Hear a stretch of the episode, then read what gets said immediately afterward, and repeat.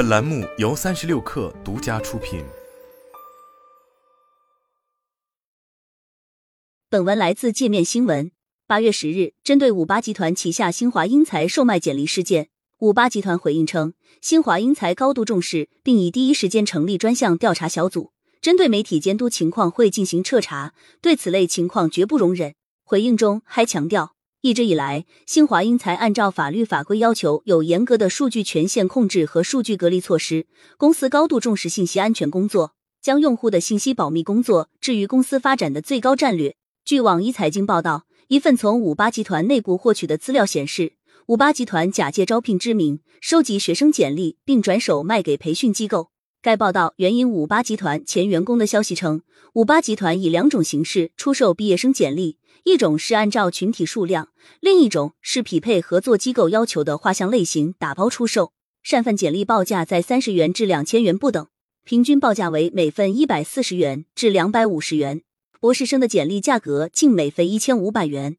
报道中提及，五八集团打包售卖的简历均来自新华英才招聘平台，该平台是由新华网联合五十八集团旗下中华英才网共同打造的就业服务平台，专门面向学生群体。除向教育机构出售学生简历外，上述资料显示，五八集团还曾对外出售蓝灰领群体的简历，每份价格在一百元至五百元。对此，五八集团回应称，英才招聘卖聘是新华网与五八同城合作的招聘服务平台，为企业有偿提供招聘信息发布服务。企业发出真实招聘信息，求职者通过平台自主选择意向企业岗位，并填报求职信息。只有被投递的企业可以下载用户简历。新华英才平台不具备简历下载权限，不存在所谓骗取、售卖简历。除去售卖简历的负面消息，五八同城此前也曾陷入虚假招聘信息的风波，在黑猫投诉平台上不乏面试收费被骗的相关案例。在工信部公示的二零二三年第二季度互联网信息服务投诉处理及时率相关公告中，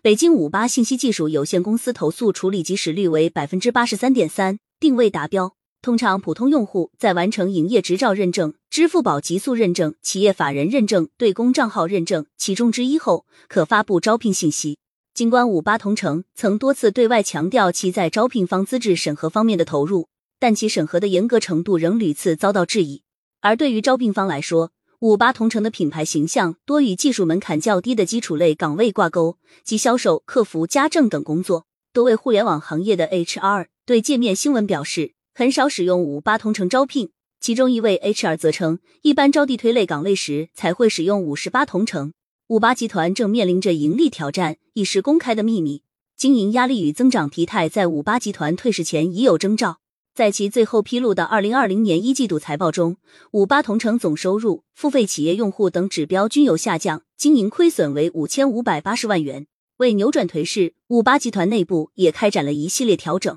七月十七日。五八同城 CEO 姚劲波发布内部信称，今年对于所有业务来说，在城市维度盈利是最低的要求。如果年内不能实现盈利，业务线会百分之百被砍掉。所有业务要早日实现全口径的盈利。姚劲波表示，如果交易业务、产业化业务能够成功，会反哺其第一曲线，在口碑、信息质量、场景闭环等方面，让传统业务变得更好。但集团其他业务线的发展情况也不容乐观。速运业务快狗打车于二零二二年六月赴港上市。招股书信息显示，截至二零二一年年底，快狗打车的市占率为百分之三点二，而货拉拉和滴滴货运市占率分别为百分之五十二点八和百分之五点五。二零二二年快狗打车总营收七点七三亿元，同比增长百分之十七点零一，但年度毛利率及净利润率均有所下降。集团旗下其他品牌，如家政平台天鹅到家、房产平台安居客，在各自领域内